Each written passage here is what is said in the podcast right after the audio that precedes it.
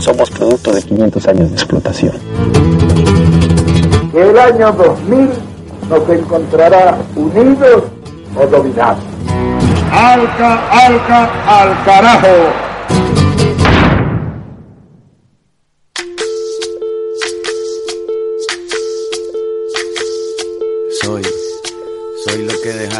Soy toda la sobra de lo que se robaron, un pueblo escondido en la cima. Mi piel Seguimos en AFK 2019. En un rato nada más estoy viendo que se mueve mucho, pero mucho ahí la cascada de mensajes. No paran de caer. Me encanta, lo celebro, les agradezco.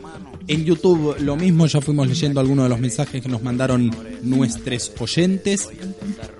Pero es momento, creo una de las marcas de fuego de este programa. Fuerte. Marca, sí, sí, sí, sí, sí, una marca de fuego. Y perdón si uno lo puede, si uno lo asocia con justamente las protestas en Ecuador, pero digo, no se entiende a AFK, o por lo menos esta última versión de AFK, sin la columna de Latinoamérica. ¿No? Lo tenemos en línea del otro lado a Sergio, creo en una de las semanas triste, muy, es muy triste ver lo que está pasando. Y más triste es cuando uno se da cuenta que advirtió a muchas personas que esto iba a suceder. Si se tomaban determinadas decisiones, si se realizaban determinadas elecciones. Bueno, imagino que Sergio pensará lo mismo. Nuevamente, buenas tardes, querido Burka. Muy buenas tardes, muchachos. Estamos en una semana, yo diría que histórica para lo que es la región, por los hechos que están sacudiendo a Ecuador, ¿no? ¿Cómo, ¿Cómo se explica brevemente y para ya hacer el primer... Ya entramos derecho, Sí, sí, sí, vamos a hablar 100% como de Ecuador. la manteca. ¿Eh? Como cuchillo a la manteca, Tal entramos cual, ahí de tal cual. Y me parece que es, no sé si vos tenés otra otra opinión, pero creo que es lo, lo que más nos interesa comprender en este momento. Digo, ¿cuánto tiene que ver que durante dos años nos tuvieron como sonsos mirando la novela de Venezuela mientras pasaba todo esto? Mientras el Fondo Monetario Internacional destruía un país. Y yo creo que la situación eh, llegó a un punto límite, pero aquí tiene mucho que ver también la capacidad de un pueblo de rebelarse, ¿no? Su A ver. historia, su capacidad y todo lo, lo, lo que conlleva estos hechos que ocurren en Ecuador. Más allá de la tristeza que genera ver a un pueblo en esta situación, yo creo que de alguna manera genera un poco de esperanza también, ver a un pueblo movilizándose de tal manera, con tanta firmeza, tan decidido y tan seguro de lo que quiere, ¿no? Yo creo que eso es muy importante tenerlo en cuenta para hacer una apreciación correcta de los hechos que ocurren en Ecuador, ¿no? Contame, Sergio, hoy por hoy, ¿qué, por estas horas, qué, qué le depara el futuro inmediato a, a Lenín Moreno? Está complicadísimo el futuro de Lino Moreno porque eh, ha- no ha sabido leer eh, correctamente los hechos eh, de su país, no ha, no ha escuchado a, gran parte de su país y de alguna forma ha, ha traicionado a su pueblo. Yo creo que estas son una de las consecuencias. Este hecho que ocurre en Ecuador hoy es una consecuencia directa de, de la traición que ha hecho a su pueblo Lenin Moreno, ¿no? Tenemos que, vamos a pasar un poco de, de claridad a todo esto que está sucediendo para darle, digamos, cierta cronología para entender qué es lo que sucede en Ecuador. A ver, Esto empieza a hacerse más firme el reclamo de la gente a partir de octubre, después de un paquetazo, así le dicen en Ecuador el paquetazo, y no tiene que ver con el paquetazo de Luciano Castro, no, no, no, no, no, no, no, venía, venía bien y pasaron Venía cosas. bien. Venía bien, venía serio, venía, venía en modo Pedro Grieger y le salió, no sé, le salió, le salió el Gurka adentro. Y porque yo no soy Pedro Brieger, por eso, muchachos. Está muy bien, está muy bien. Un gran, un gran saludo a Pedro si está escuchando. Este es un Pedro embriagado. Uh, Este es un Pedro Sí. en Brieger. No, esto comienza después de un paquetazo que arregló, que el FMI le Se arregló. risa, se ríe, no lo puede decir. No, sí, porque es tremendo, porque, a ver, hablando en serio ahora, eh, el FMI se encargó de armarle esta bomba. Le dijo, Tomás, estas son las soluciones para tu pueblo. El Lenin Moreno no tomó ningún tipo de recaudo, no analizó nada, no hizo cuentas y lanzó el programa Derecho Viejo. A partir del primero de octubre eh, sacaba los subsidios a los combustibles. Esto hizo que los combustibles de un día para el otro eh, aumenten un 120%, muchachos. Qué locura. A ver, ¿qué sucede con esto? Empezaron las protestas por parte de los camioneros, los transportistas, que a su vez se le empezaron a sumar otros sindicatos y estudiantes. Esta situación de, de- de- de movilizaciones, huelgas y protestas que empezó el primero de octubre después de este de, de- de- de este paquete que presentó Lenin Moreno fue agravando la situación porque no solamente porque ya lo- el, aumento de, los de los combustibles empezó a, elevar también el costo de los alimentos y del transporte de los alimentos a los diferentes pueblos de Ecuador. Por su característica geográfica, Ecuador necesita muchísimo de fletes y de transporte eh, de camiones por los terrenos que ellos tienen, por, por el tema de, las pequeñas sierras, o sea, tienen el combustible para ellos es vital para el movimiento del día a día de cada uno de los ecuatorianos.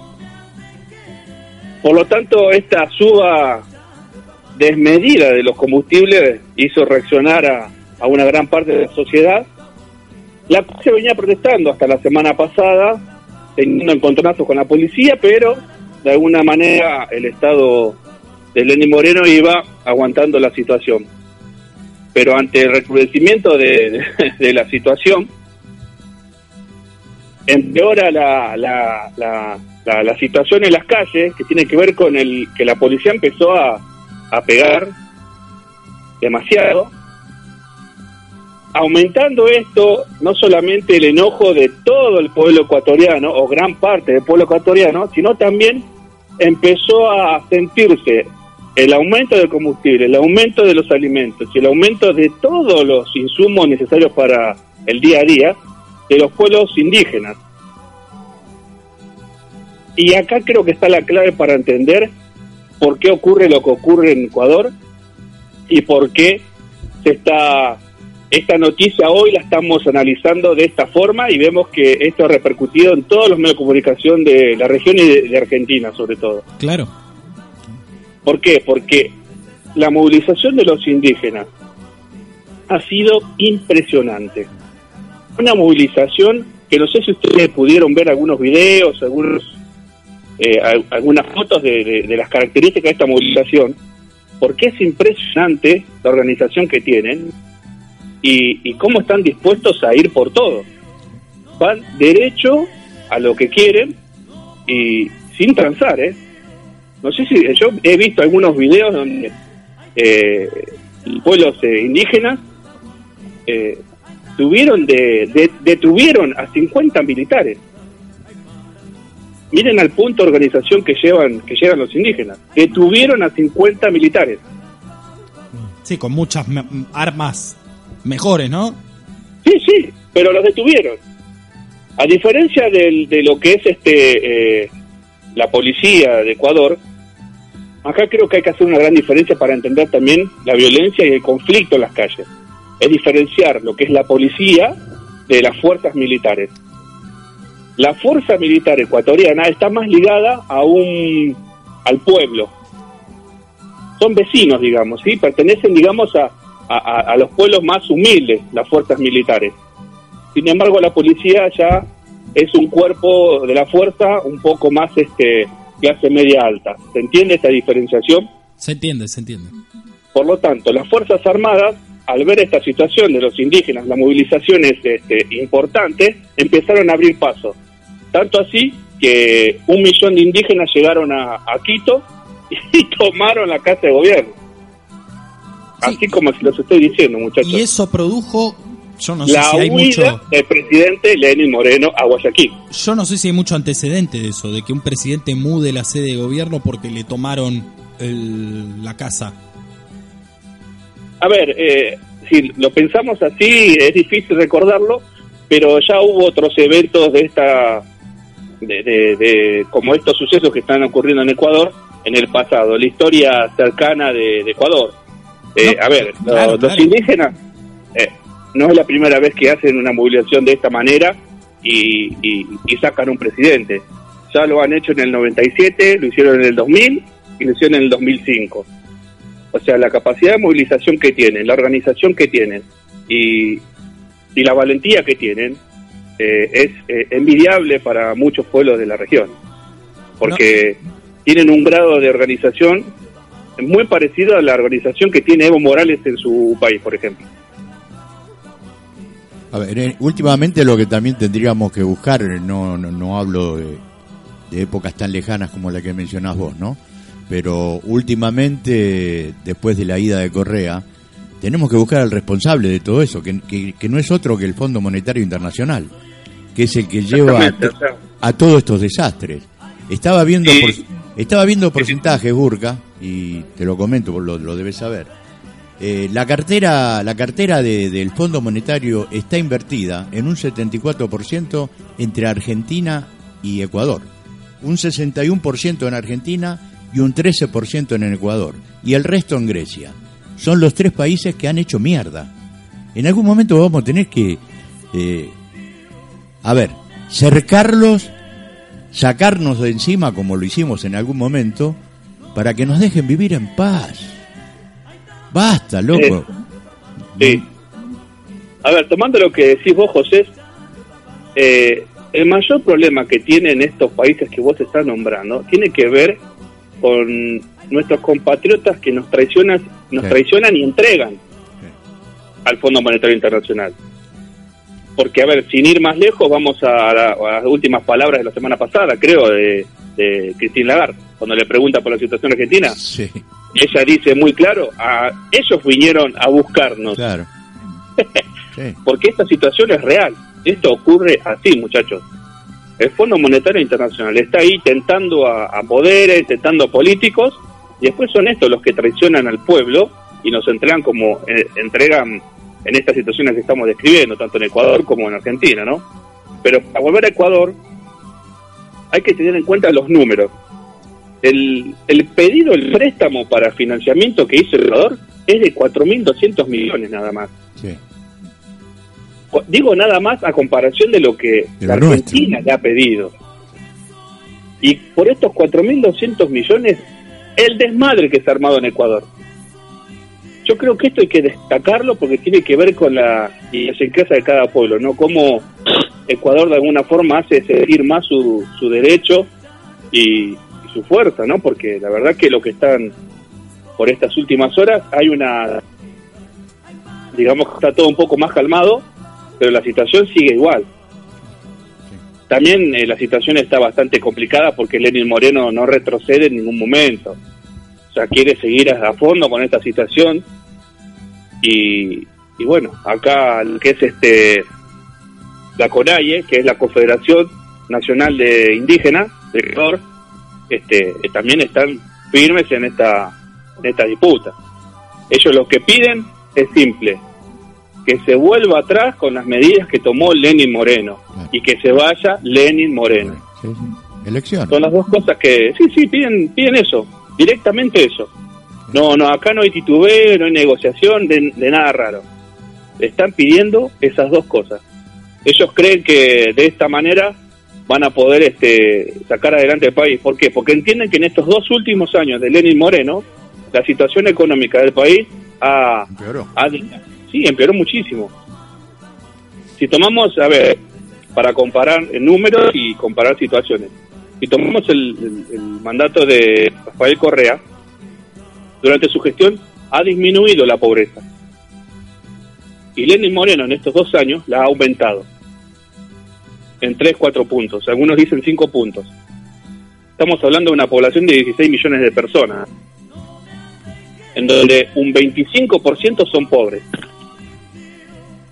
Estos son datos de, de, ahora, de- ni siquiera son de ahora, tienen que ver con los últimos datos que se brindaron con respecto a la pobreza en, en el verano, en febrero, enero. Y ven que la situación cada vez peor, porque si hasta este entonces había 25% de pobres y ahora con este paquetazo, lo que todo el pueblo ecuatoriano de alguna forma entiende es que esto va a aumentar en un gran número. Sobre todo porque eh, recuerdan que para el 2000 el 40% de la población era pobre del Ecuador. Yo creo que esta situación, eh, o sea, ya no se puede volver atrás por el simple hecho de que las posiciones están muy sentadas. Len- Lenin Moreno, en vez de hacerse cargo de la situación de su país, se la culpa a, a Correa y a Maduro, diciendo que son los, los que lo quieren sacar del gobierno. Qué raro. Eh, es complicado porque encima en el día de hoy este Mike Pompeo le dio su apoyo a, a Ecuador, sí. o sea, a Lenín Moreno, y también Vizcarra de Perú y Piñera de Chile también apoyan a Lenín Moreno.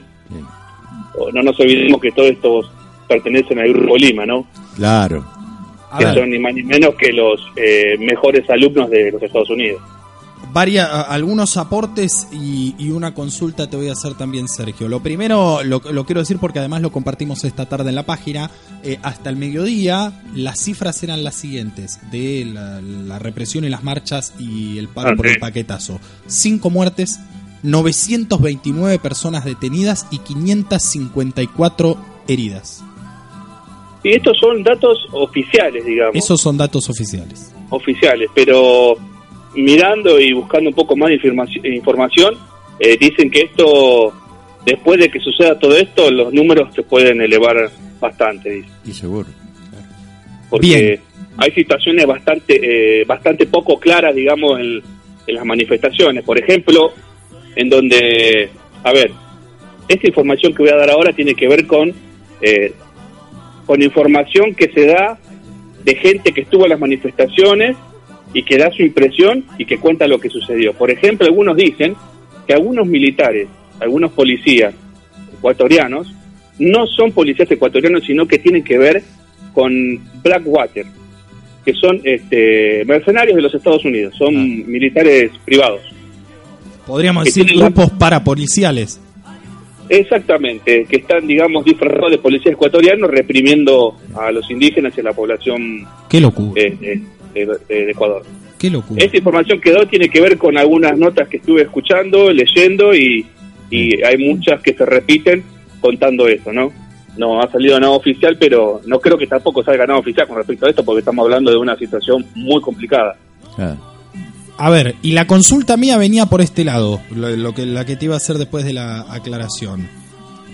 Tomando en cuenta que el, vos marcabas esos tres periodos históricos en los cuales movilizaciones populares terminaron con gobiernos del Ecuador, y decías que el último había sido en el año 2005 el presidente Abdalá Bucaram, después del cual... No, a Lucio Gutiérrez. en a 2005. Lucio Gutiérrez, después del cual sobrevino el correísmo. claro. ¿A, lo- ¿A qué voy con la consulta? ¿Vos crees que si efectivamente se termina prematuramente el gobierno de Lenín Moreno, si se logra la movilización popular su objetivo, que es, ya lo he expresado, no lo estoy diciendo yo, sacarlo del gobierno, puede, no digo el correísmo, pero puede volver nuevamente al poder una fuerza progresista?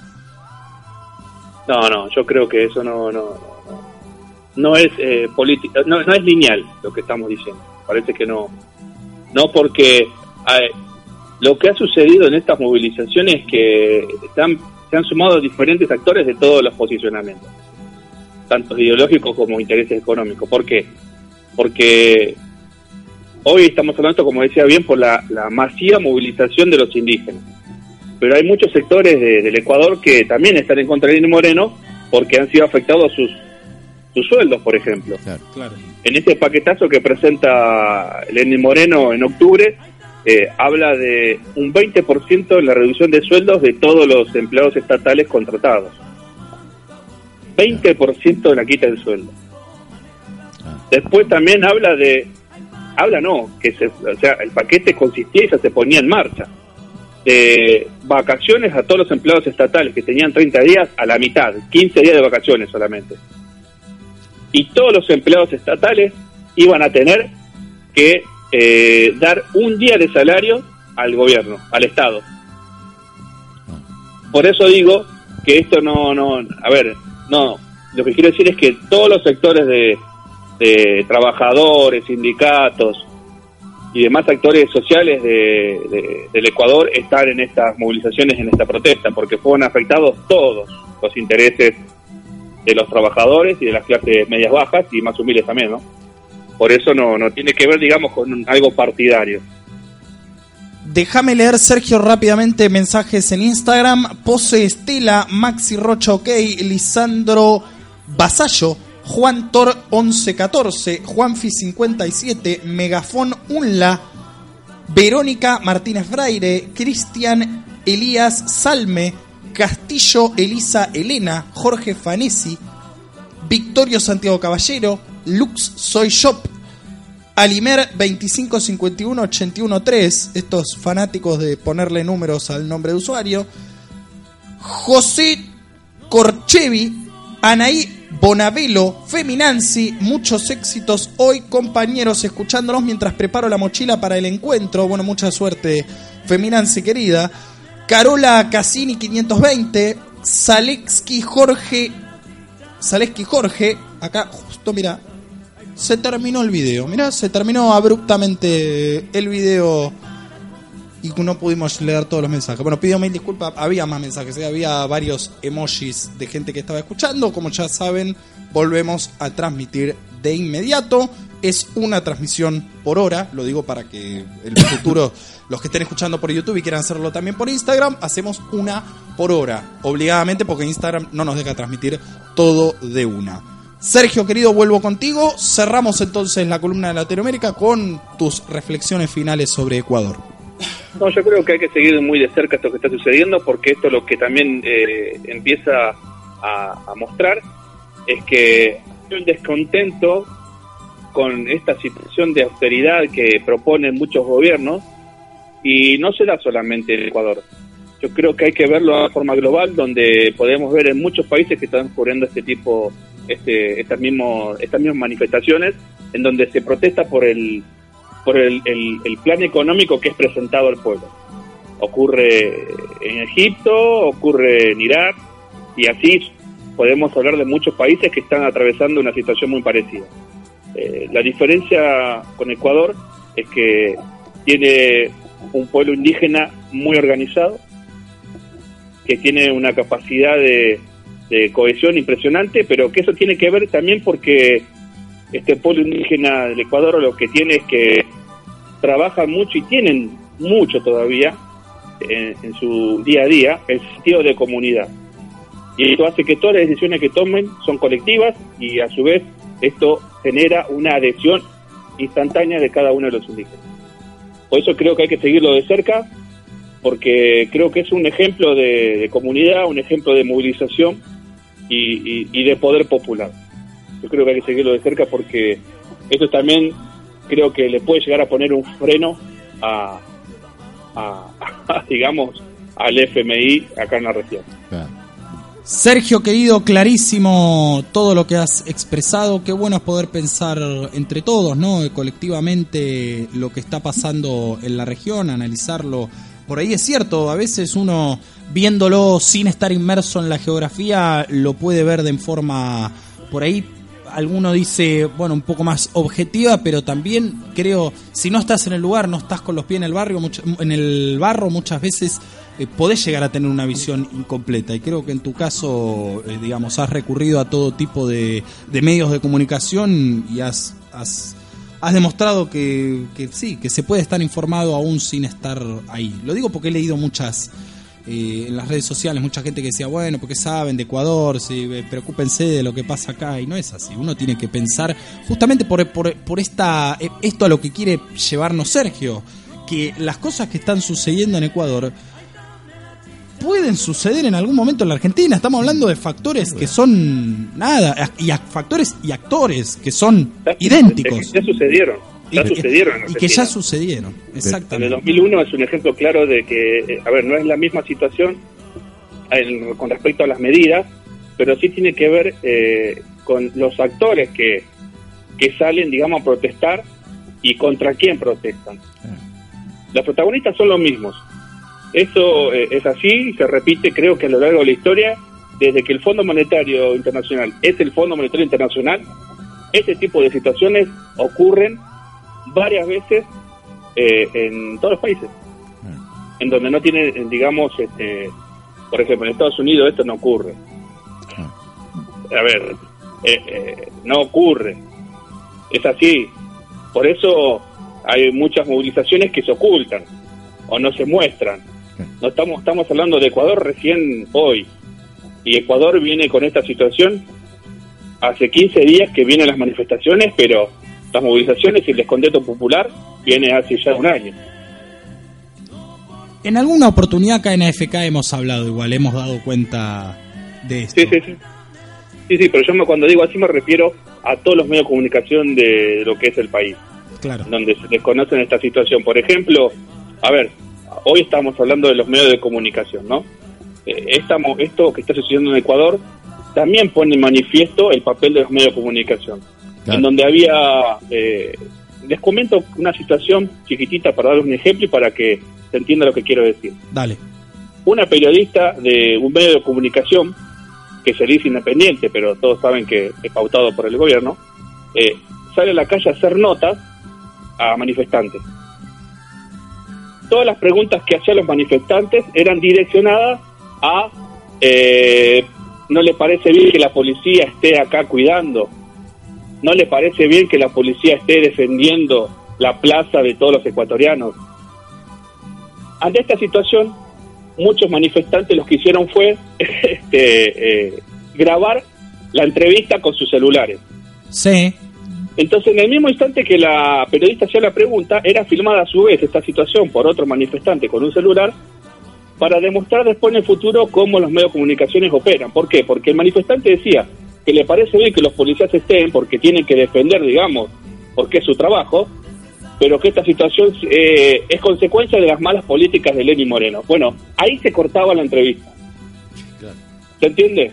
Los medios de comunicaciones solamente pasaban cuando el manifestante decía que sí o que no, ¿se entiende? Y no la explicación de por qué.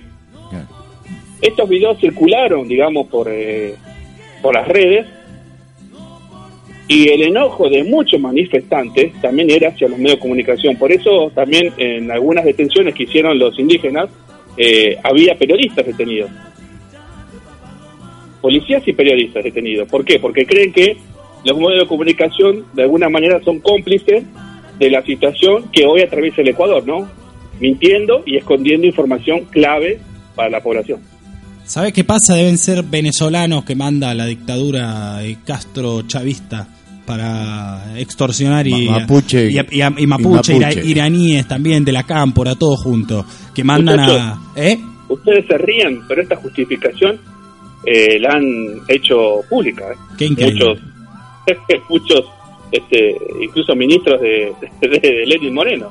Así... Hablando de la FARC, hablando de Maduro, hablando de Correa, de, de El Salvador y decir que se murió el Che Guevara. Que ¿Se acordaron que esta Sí, semana... que mandemos, claro, sí, tal cual, mandemos nuestro reconocimiento siempre, ¿no? A, la figura de Ernesto de- Guevara. El 8 era secuestrado y el 9 El era 9 lo mataron. asesinado en, en Bolivia, Ernesto el Che Guevara. Se cumplió el aniversario este miércoles.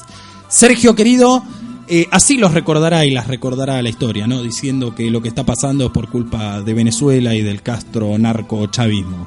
Así, así pasarán a la historia tristemente.